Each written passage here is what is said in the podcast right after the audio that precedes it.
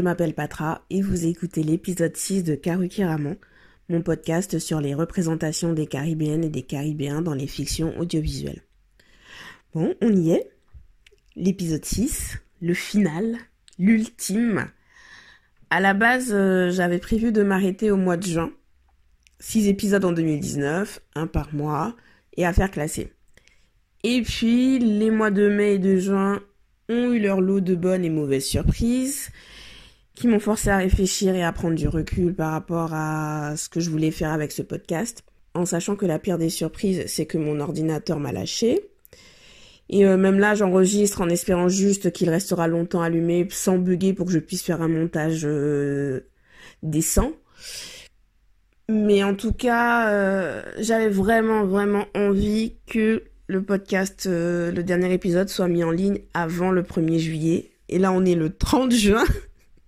Donc, je suis vraiment à ma limite. Bref, une fin de saison épique. Du coup, je ne vais pas m'attarder plus longtemps. Et on va commencer l'épisode. Alors, précédemment dans Karukeraman, nous avons commencé le voyage avec la Martinique et le film Battle Dream Chronicle d'Alain Bidard. Ensuite, nous sommes allés aux Bahamas avec Crane de Maria Govan. Nous avons aussi visité Trinidad and Tobago avec No Soca No Life de Kevin Adams. Puis nous avons fait un arrêt à Haïti avec Barricade de Richard Sénécal. Et en mai, nous étions indirectement à Cuba avec Guava Island de Hiro Murai. Et donc il était plus que temps de se poser en Guadeloupe. Alors pour être franche, le film dont je vais parler dans cet épisode, c'est le film que j'avais choisi l'année dernière pour lancer le podcast. Donc la logique voudrait qu'au moins le premier film soit guadeloupéen. Mais euh, en toute franchise, je suis consciente que ce que je vais dire est clivant.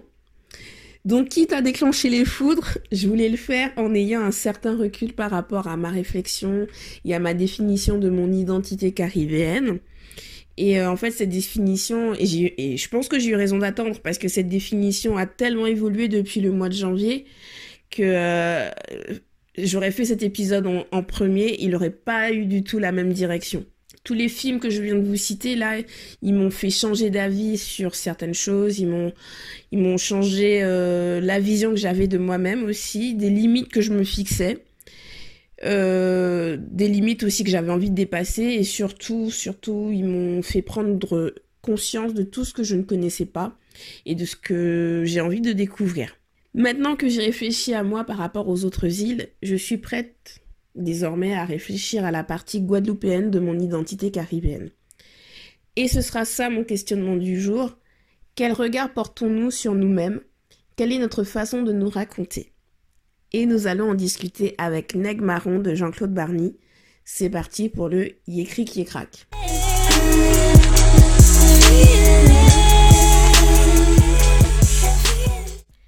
Dans le Yécri qui craque, je vous raconte l'intrigue du film du jour. Sorti en 2005, Neg Marron est un long métrage guadeloupéen de 95 minutes. Alors de tous les films de cette saison, c'est celui pour lequel j'ai trouvé le plus de synopsis différents. Je vais vous en proposer trois. Le synopsis Wikipédia le présente de cette façon.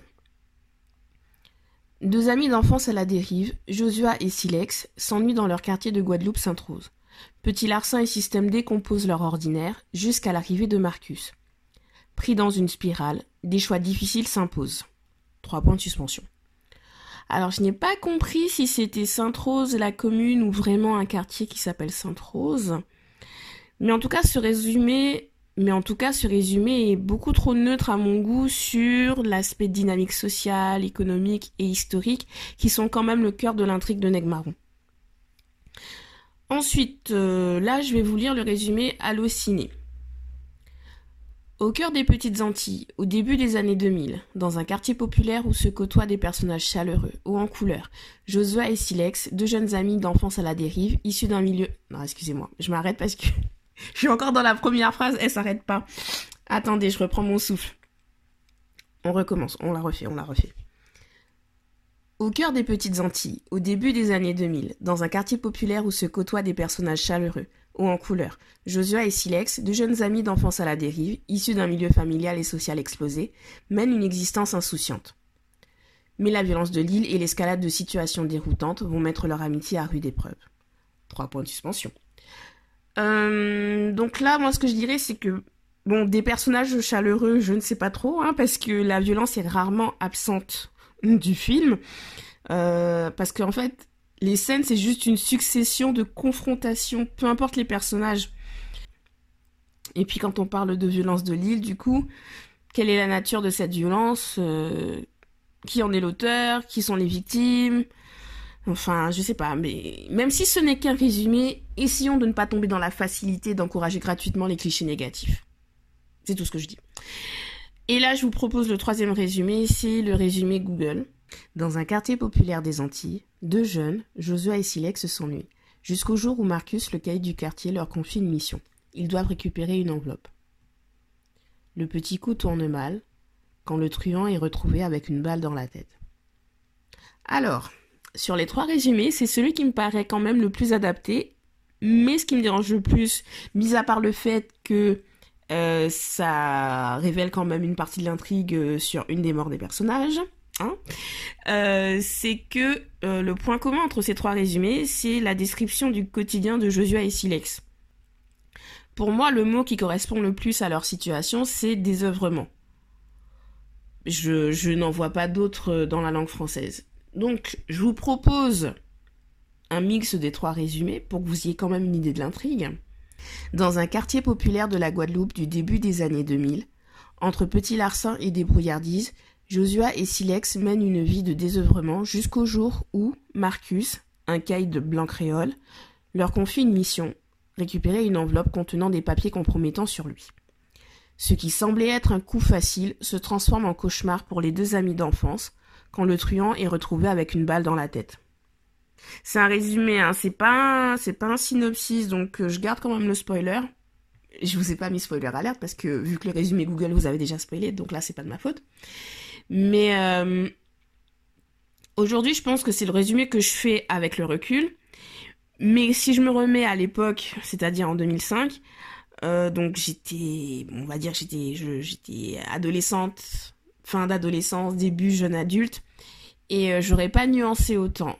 Parce que moi, avec ce film, moi, ce que je voyais, c'était euh, une représentation d'une minorité de la jeunesse guadeloupéenne, une minorité dont on parle beaucoup. On a l'impression que cette minorité occupe tout l'espace médiatique. Et puis en même temps, c'est une minorité à qui on ne donne pas la voix. En fait, c'est tout le monde qui parle de cette minorité, mais cette minorité elle-même n'arrive pas à s'exprimer. En tout cas, on ne lui donne pas l'occasion de s'exprimer beaucoup. Ça, c'est ce que j'avais expliqué dans mon blog euh, en 2016, dans un article euh, où j'avais où je parlais en fait de Neg Marron euh, par rapport euh, au traitement de l'esclavage dans les dans les fictions audiovisuelles. Et j'avais utilisé ce film là en, en exemple. Et, euh, et, en même temps j'avais parlé du fait qu'il serait intéressant d'analyser les représentations de la famille les représentations des femmes et de ce que signifie être un jeune noir en Guadeloupe. Trois ans plus tard on va se poser pour le faire. C'est parti pour la rubrique West Indies.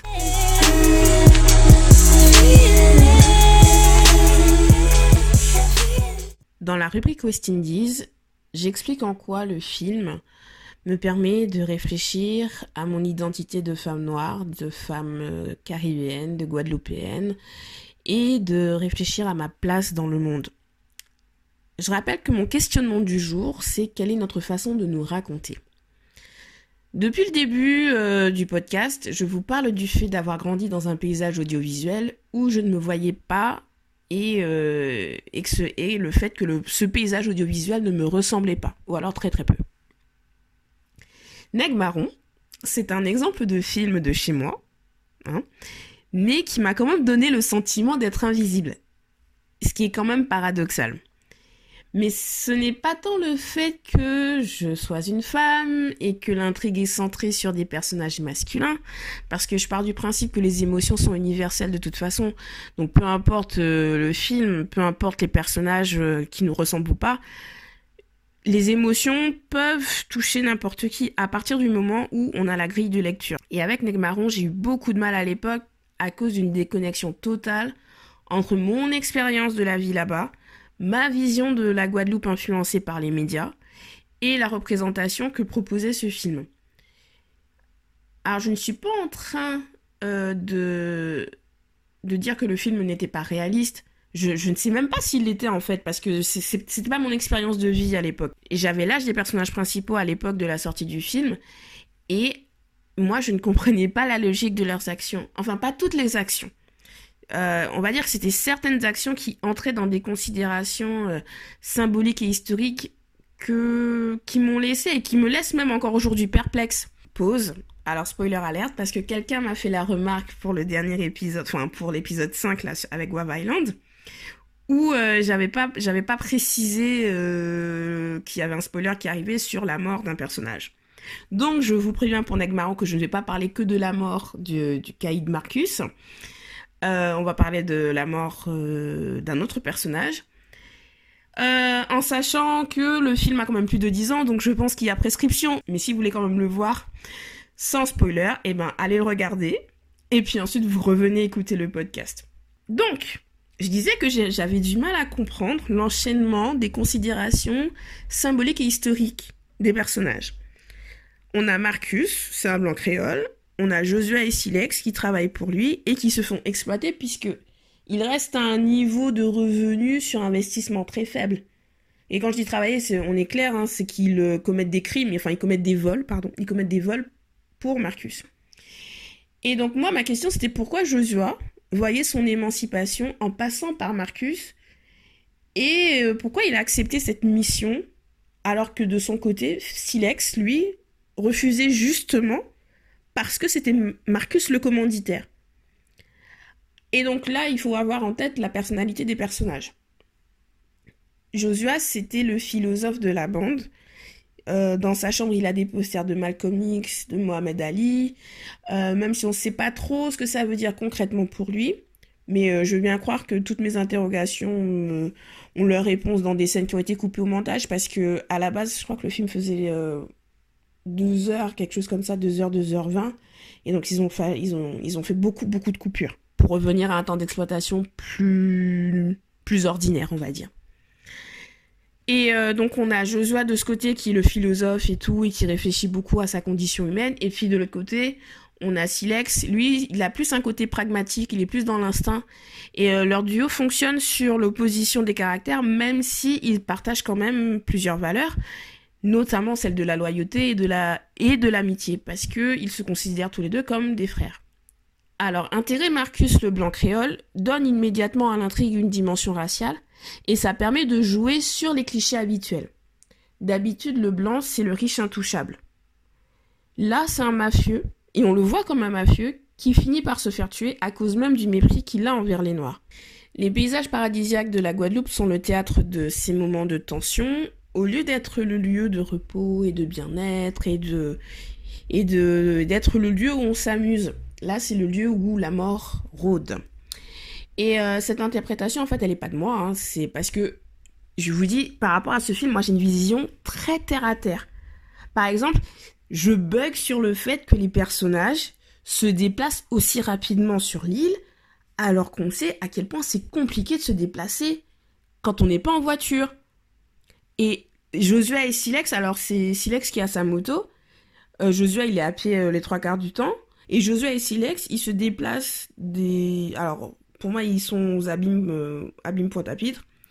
Et ils se déplacent et ils vont à la plage, genre en 20 minutes.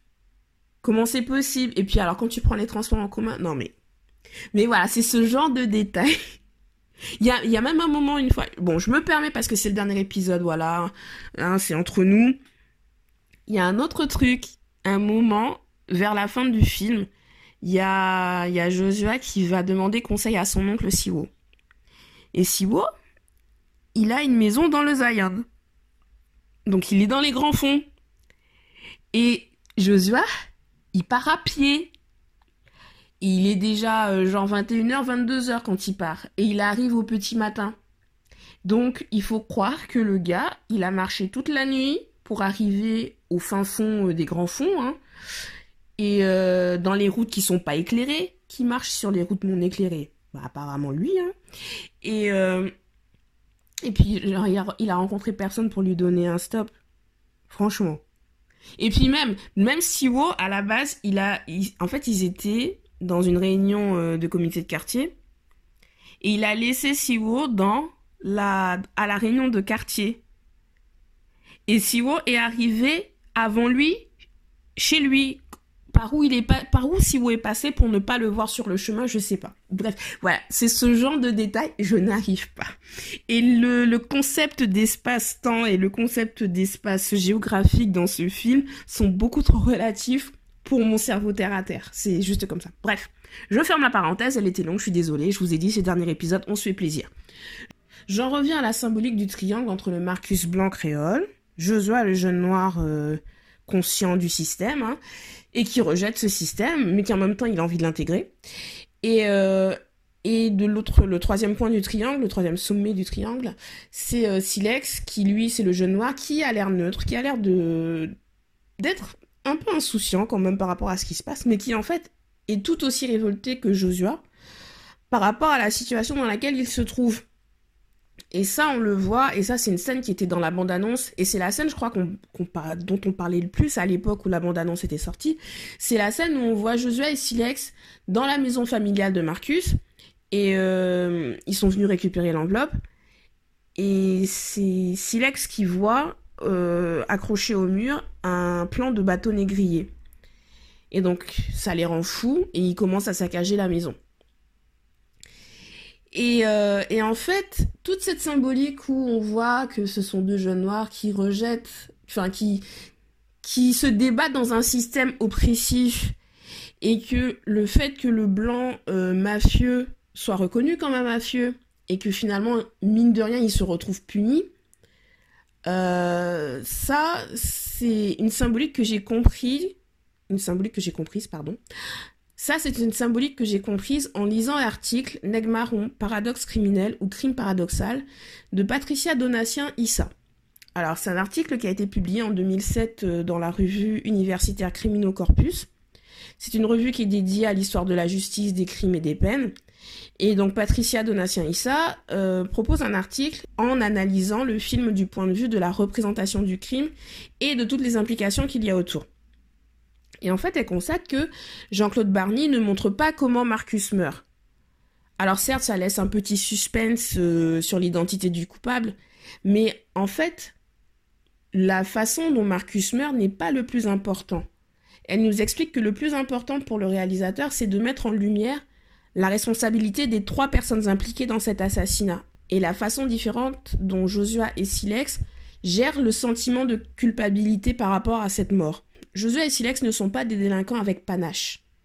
Ça aussi, c'est un des trucs que j'ai eu un problème parce que comment Josué fait pour paniquer sur le fait qu'on va retrouver ses empreintes et tout à ce moment-là par rapport à la mort de Marcus, mais au tout début, on, le voit euh, avec, euh, avec Silex en train de commettre des vols et il porte pas de gants de toute façon et ça le dérange pas de se dire que peut-être qu'on va retrouver ses empreintes. Enfin bon, bref.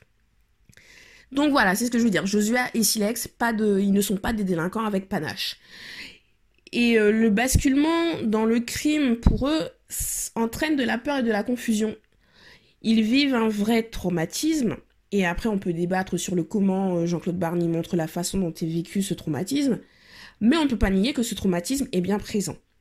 Et franchement, mais franchement, allez voir l'article, hein, parce qu'il est intéressant, en plus il est facile à lire et à comprendre, donc euh, n'hésitez pas. Mais tout cet aspect autour du crime, le pourquoi du comment, j'ai eu du mal à le comprendre. Par contre, quand euh, Joshua et Silex étaient dans des interactions amicales ou familiales, là, je n'avais aucun problème de grille de lecture. Et c'est ce qui m'a réellement intéressé dans le film. C'est cette impression de voir la vie d'une micro-société dont je connais les codes. Alors disons-le tout de suite, les personnages féminins sont unidimensionnels et ne sont là que pour servir de faire valoir aux personnages masculins. Et en plus, elles sont là que pour souffrir, en fait, les femmes.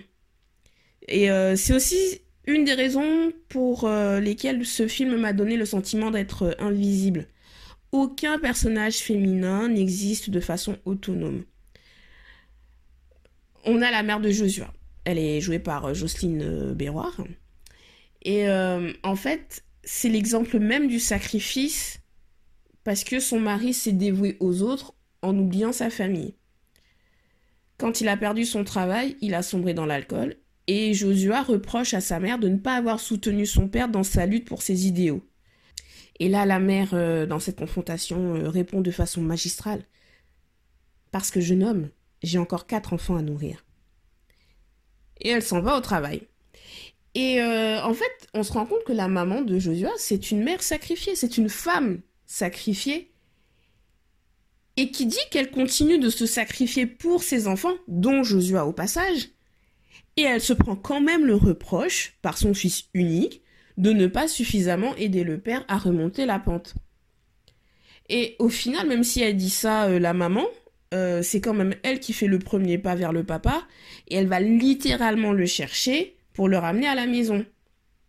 Donc il y a un espoir hein, pour, euh, pour que la cellule familiale se, se, recompose.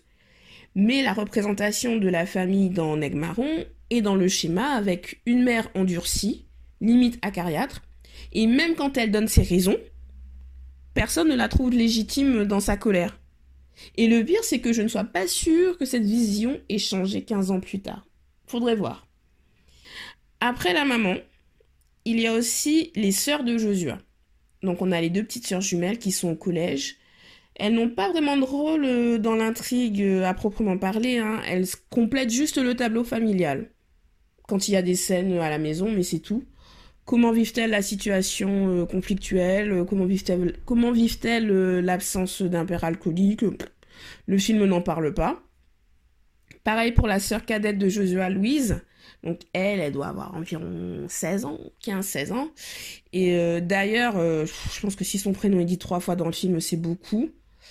et donc en fait, bon spoiler, Louise sort avec Silex en cachette. Donc ça montre elle sert à montrer que Silex a un cœur. Que c'est pas juste un bad boy pour être un bad boy. C'est un bad boy, mais avec un cœur. Et à la fin, on apprend que Louise est enceinte. Et ce que je disais euh, dans la représentation de la violence euh, dans l'apprentissage de la sexualité euh, pour Rain dans l'épisode 2 est tout aussi valable ici dans Negmaron avec Louise. Que sait-on d'elle à part le fait qu'elle va à l'école ou on ne sait pas en fait, on ne sait pas quelle, on ne sait pas elle est en quelle classe, on ne sait pas quel âge elle a exactement, euh, on ne sait pas quelles sont ses ambitions, on ne sait pas si elle a des rêves autres que d'être euh, la baby mama de Silex. Euh, tout ce qu'on sait en fait d'elle, c'est qu'elle va devenir mère très jeune. C'est tout. Donc peut-être ça aussi, peut-être que c'est dit, hein, tout, ce, dont je parle qui manque, euh, peut-être que c'est dit dans les scènes coupées au montage, mais en tout cas dans la version finale, son personnage a zéro autonomie dans l'intrigue. Et c'est dommage.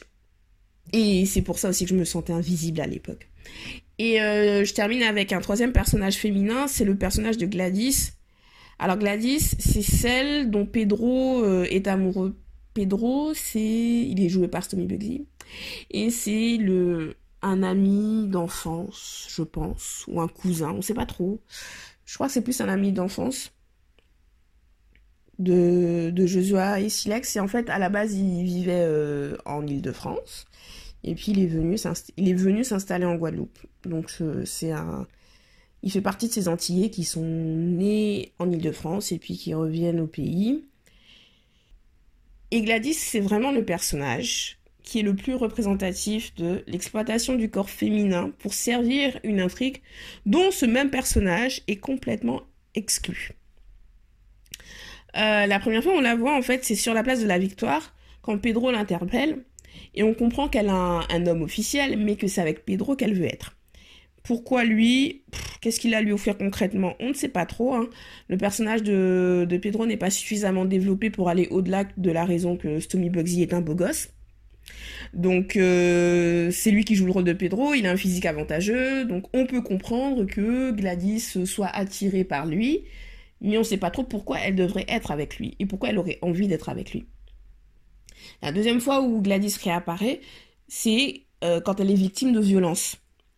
Alors trigger warning par rapport aux violences sexuelles, je vais en parler brièvement là. rien n'est montré à l'écran.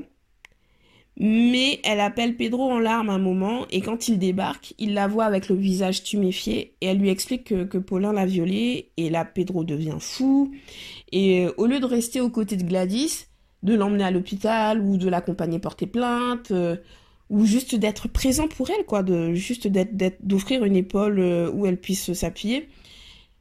Lui, il la laisse seule et il part à la recherche de Paulin, l'officiel, pour lui faire payer et je. Clairement, je pense que cette scène, telle qu'elle aujourd'hui, enfin cette séquence telle qu'elle aujourd'hui, en 2019, ne passerait pas. Mais euh, en quoi le cliché de celui qui se fait justicier parce que sa bien-aimée s'est faite violenter était nécessaire pour l'intrigue? Je ne sais pas trop. Et Gladys, après, ne réapparaît qu'une fois. Euh, et c'est et elle est à l'arrière de la voiture de Pedro, ils sont en train de s'embrasser langoureusement et on se doute bien qu'il va se passer quelque chose. Donc, du début à la fin, Gladys est sexualisée gratuitement. Puisque même son agression, euh, le focus euh, est sur est centré sur la réaction de Pedro et pas sur sa réaction à elle. Donc au final, hein, quand on, voit, on fait la liste de tous les personnages féminins, on voit qu'il n'y a vraiment aucun personnage auquel, moi, en tant que jeune fille de l'époque, je pouvais m'identifier. Et euh, je m'étais demandé à l'époque si cela voulait dire que si on n'était pas si pas un de ces clichés, c'est-à-dire euh, le cliché de la mère, le cliché de la sœur, le cliché de l'amante, est-ce que ça voulait dire qu'on ne méritait pas d'être représenté?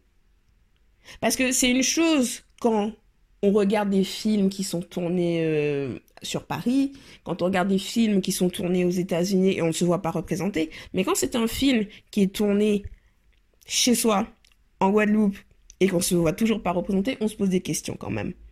Bref, au final, Neg Marron, il ne répond pas à mes attentes de représentation en tant que femme. Et ceci dit, c'est pas grave en soi, hein. c'était pas, c'était pas le but aussi, je pense. Mais euh, en tout cas, ce qu'on peut lui reconnaître dans tout ça, c'est qu'il a le mérite de proposer une représentation multidimensionnelle pour les hommes. Alors je dis multidimensionnel, ça veut pas dire euh, que c'est pas stéréotypé, hein, s'il n'y a pas des clichés. Mais on voit plusieurs facettes de ce que peut être un jeune noir en Guadeloupe au début des années 2000. Et ça, c'est quelque chose qu'on ne voit pas, à mon sens en tout cas. Déjà visuellement, il n'y a pas un physique identique. Et même en ayant des styles vestimentaires assez proches, on voit quand même des différences. C'est pour ça qu'il y a eu un bon travail, je pense, par rapport euh, à la façon de donner une personnalité au personnage. Euh, une personnalité visuelle. Euh, et Jean-Claude Barnier évoque la différence entre les Guadeloupéens élevés en Guadeloupe et ceux élevés dans l'Hexagone avec le personnage de Pedro.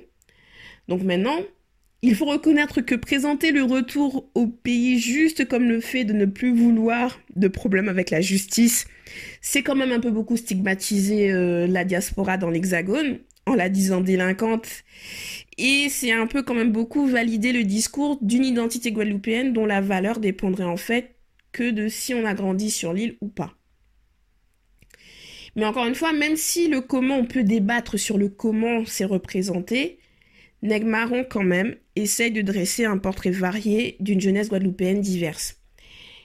Et hum, il n'y a pas d'explication sur comment Josué et Silex tombent dans ce désœuvrement. Et je trouve que cette absence euh, d'explication est d'autant plus criante alors que le passé du papa de Josué est dévoilé progressivement pour expliquer son alcoolisme. Est-ce que Josué a été mauvais élève? Est-ce qu'il a raté son bac? Ou est-ce que c'est juste qu'il a eu son bac mais il ne trouvait pas de boulot? Comment Silex euh, s'est retrouvé à vivre complètement seul alors qu'il doit avoir quoi Il a maximum 19-20 ans hein, dans l'histoire? Comment il se retrouve à voler? À qui il revendent ce qu'il vole? Euh, pareil, ça, ce sont peut-être des réponses qu'on a dans les scènes coupées au montage, mais je pense que moi, ça m'aurait aidé à mieux comprendre leur psychologie de personnage si on avait eu les réponses dans la version finale. Et euh, c'est un film en fait où les jeunes ont une place centrale, mais où les problématiques qui leur sont spécifiques sont pas tellement expliquées que ça. Le quartier menacé par un projet de réaménagement, euh, le fait que le papa de Joshua a été euh, renvoyé injustement, le tout, tout, ce discours sur le système esclavagiste colonial qui place les Noirs en bas de l'échelle sociale face à Marcus, tout cela reste des dynamiques qui sont au final externes au personnage. Euh, Silex le dit d'ailleurs dans une scène, euh, il le dit à Siwo, euh, en gros il lui dit eux, ils sont, eux, ce sont les jeunes, eux, ils ont leur propre galère, donc ce, n'est pas la peine que Siwo vienne avec ses grandes leçons de morale sur le fait qu'ils devraient chercher du boulot et tout, parce que eux, ils ont autre chose à penser, ils ont autre chose à, leurs problématiques ne sont juste pas les mêmes que celles que Siwo ou le papa de Joshua ont pu rencontrer à leur âge et euh, qu'ils rencontrent aujourd'hui aussi. Mais euh, cela n'empêche pas de s'attacher à ces personnages euh, adolescents, jeunes adultes, hein, ceci étant dit. Bon, déjà, le fait que les personnages principaux sont joués par Dali et par... Alors, Admiralty joue Josua et Dali joue Silex.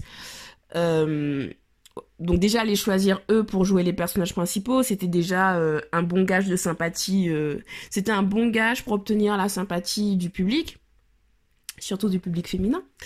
Mais, euh, mais les personnages en eux-mêmes, peu importe par qui ils auraient été joués, de toute façon, ils sont quand même attachants. Parce qu'ils ne sont pas riches, ils n'ont pas une vie de luxe, mais euh, ils peuvent compter les uns sur les autres.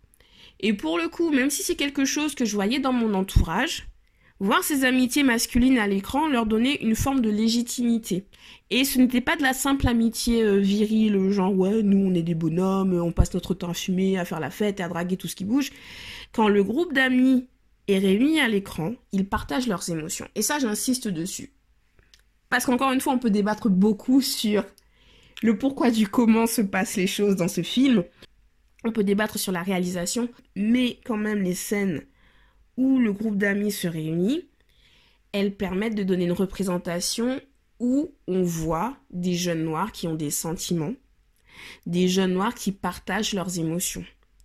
Et ce sont des émotions qui sont diverses, qui sont différentes. Par exemple, euh, l'amour. Ils parlent d'amour entre eux. Quand Pedro dit à voix haute euh, qu'il a Gladys dans la peau, alors certes, ça fait rire tout le monde, et euh, mais il l'exprime quand même. Et ça, j'ai trouvé, même si, encore une fois, je sais pas pourquoi elle devrait aimer Pedro, mais ça fait quand même plaisir de voir un homme qui te dit, clairement, il a pas peur de dire, moi, cette fille, je l'aime. Et ça, on le voit pas souvent parce que les, hommes noirs, et en particulier les, Caribéens, ils ont cette réputation d'être des hommes, euh, des dragueurs, et puis qui n'ont aucune, euh, aucune, qui n'ont aucun sens de fidélité qui n'ont aucun sens de fidélité par rapport aux, femmes. Il y a aussi hein, le sentiment, euh, juste le fait de s'amuser, le fait d'être bien quand on est ensemble. Il y a le rire entre eux. Il y a le rire, surtout avec les personnages de Sony et de Pat Cauchy. Euh, ils servaient de ressort comique, de toute façon, hein, c'était le duo qui faisait rire parce qu'ils ne cherchaient pas à faire rire, justement. Je sais pas si c'est clair, mais c'est ça en fait. C'est que ils étaient tellement vrais dans leur façon d'être ça semblait tellement naturel que c'est ça qui fait rire parce que techniquement les situations franchement elles ne l'étaient pas, elles n'étaient pas drôles. Hein. Mais leur façon de jouer faisait que ça donnait un peu de légèreté euh, aux, scènes.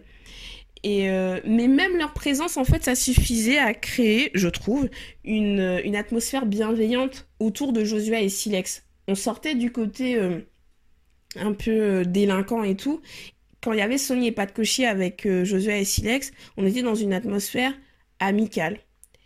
Et quand je, dis que c'était une atmosphère bienveillante, c'est vraiment le mot, hein, c'est la bienveillance.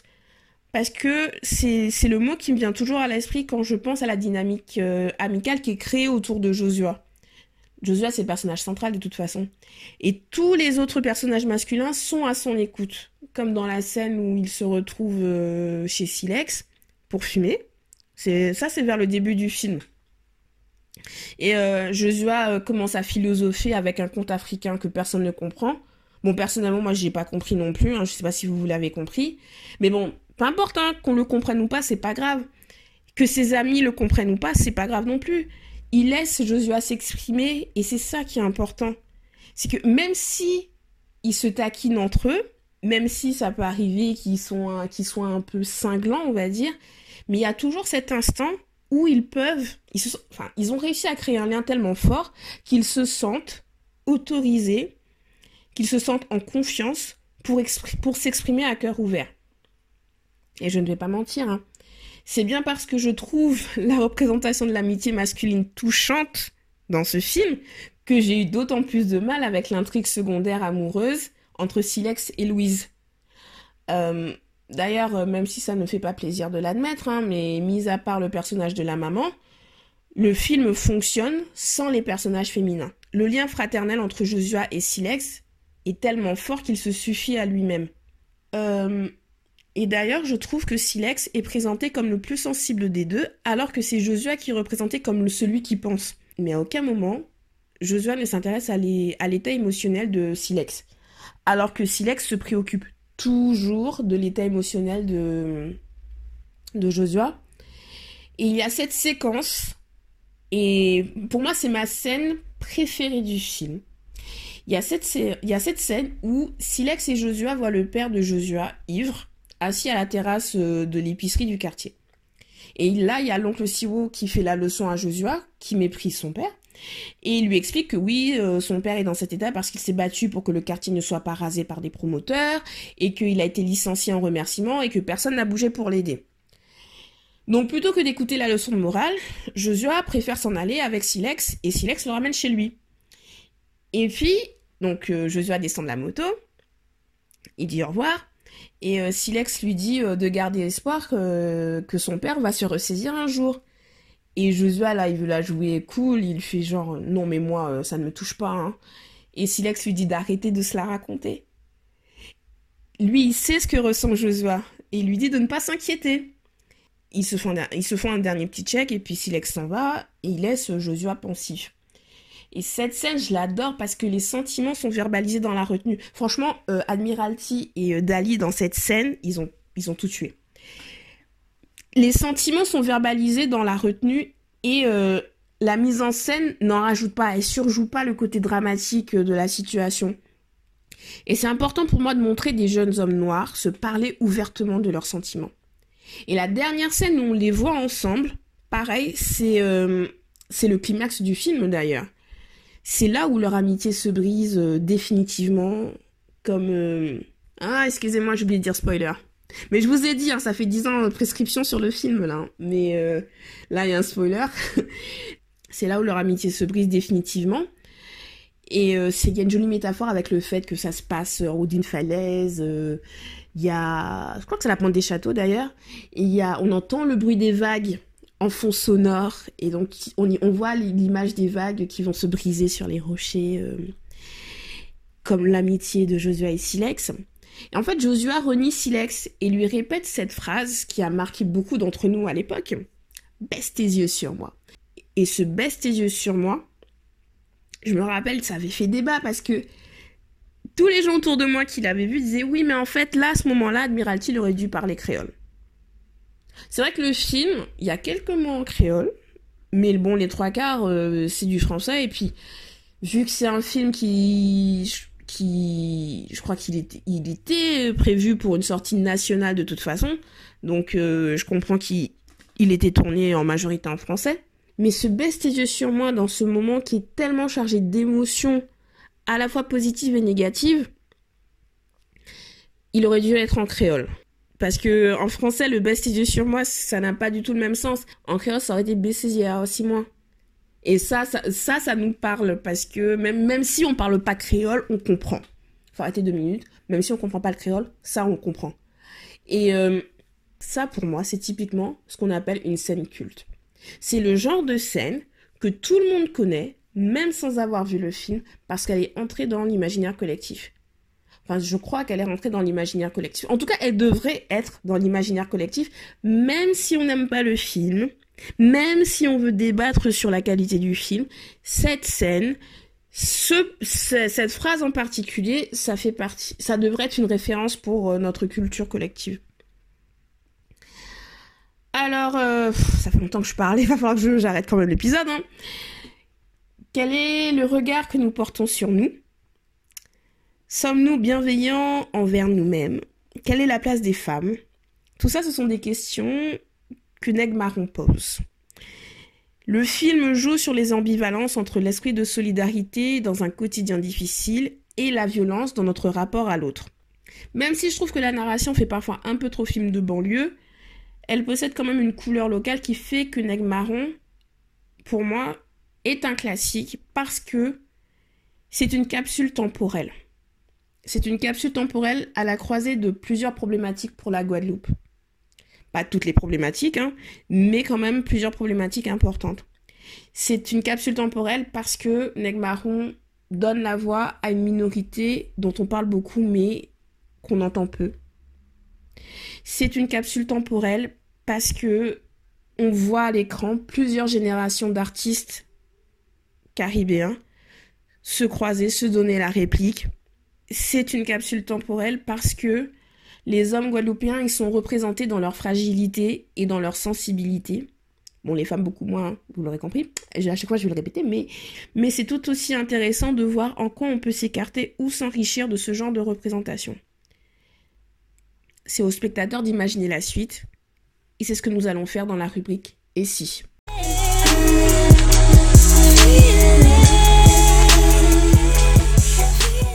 Dans la rubrique ici, je vous propose de réfléchir à des scénarios alternatifs pour mettre en lumière des thèmes secondaires ou passer sous silence dans, le film dont je vous ai parlé.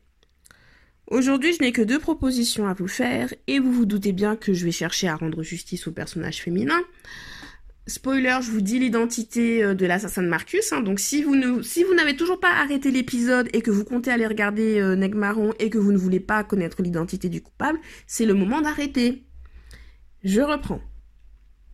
Et si Louise avait eu des sentiments pour Silex, mais qu'elle aurait préféré se concentrer sur ses études. Donc au lieu de prendre la relation en cours, on assisterait au flirt entre Silex et Louise. On verrait les regards échanger, les sourires timides, les mains qui se frôlent.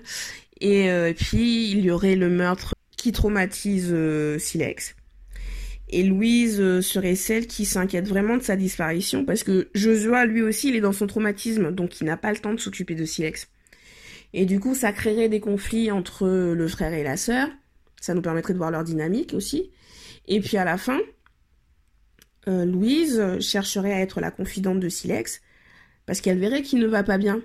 Et puis, mais, lui, mais je pense que Silex, il est suffisamment euh, loyale pour ne pas lui dire la vérité afin qu'elle ne devienne pas sa complice. Et euh, mais il, pour se donner du courage, mais pour se donner du courage avant d'aller se rendre à la police, il lui demanderait de passer un dernier après-midi avec elle. Bon, peut-être justement qu'ils euh, qu'ils en profiteraient pour pour consommer la relation, dirons-nous mais ils passeraient un après-midi sur la plage ensemble à regarder l'océan et puis juste à profiter euh, du calme avant la tempête. Et je crois même que Silex, il aurait le, courage de dire à, Louise de ne pas l'attendre. Parce que bon, après je sais pas combien de temps il, combien de temps il passera en prison, mais euh, mais ouais, il lui dirait non, ne m'attends pas. Et, euh, et même s'il ne lui aurait pas dit, je pense que Louise aurait eu le caractère suffisamment fort pour ne pas l'attendre. Et même en gardant l'intrigue secondaire avec le bébé qui va naître, hein, je, pense qu'elle est capable d'avoir le bébé, de l'élever seule, tout en faisant ses études. Et même quand Silex sortirait de prison, je ne sais pas combien d'années plus tard, euh, je ne pense pas qu'ils se remettraient ensemble. Parce que personnellement, j'aime beaucoup le cliché du premier amour de jeunesse. Hein mais euh, je n'y crois pas pour eux. Et puis d'une façon générale, il faut que l'intrigue soit vraiment, vraiment au top. Il faut vraiment que les deux personnalités soient compatibles, genre à 1000%, pour que je me dise que le premier amour de jeunesse euh, mérite d'être revécu 10 euh, ou 15 ans après. Bref. Donc ça, ça serait mon premier ici. Ça serait un ici qui suit plutôt l'histoire du point de vue de Louise. Deuxième proposition, ça serait et si on écoutait ce qu'ont à dire les jumelles Sandy et Cindy, les deux petites sœurs de Joshua et Louise? J'avais vu une web série jamaïcaine qui suivait des adolescentes. Euh, je pense qu'elles avaient effectivement autour de 12-13 ans au début du tournage. La web série s'appelle euh, The Real Girls of Jamaica ou The Real Jamaican Girls, je sais plus trop. en tout cas, a, j'ai fait une review sur mon, sur mon blog, je vous mettrai le lien. Donc n'hésitez pas à aller faire un tour. Mais euh, c'est vrai que le quotidien des filles de cet âge peut être rempli de drama. Donc je n'ai pas d'idée précise sur ce que ça pourrait être dans le cas de Sandy et de Cindy, mais on pourrait jouer par exemple sur le cliché des personnalités opposées, l'introverti opposé à l'extraverti par exemple. Euh, il y en a une qui serait bonne élève et qui a de grands rêves, et puis l'autre qui serait un peu moins bonne élève, mais qui n'ose pas rêver, justement, qui a du mal à se projeter dans l'avenir.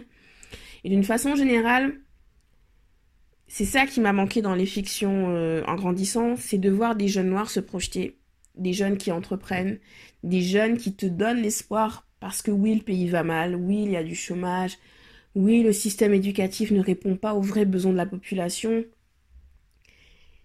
Oui, le sous-sol est contaminé par le chlordécone, mais tant qu'on est là, la possibilité de voir la situation changer existera encore et toujours.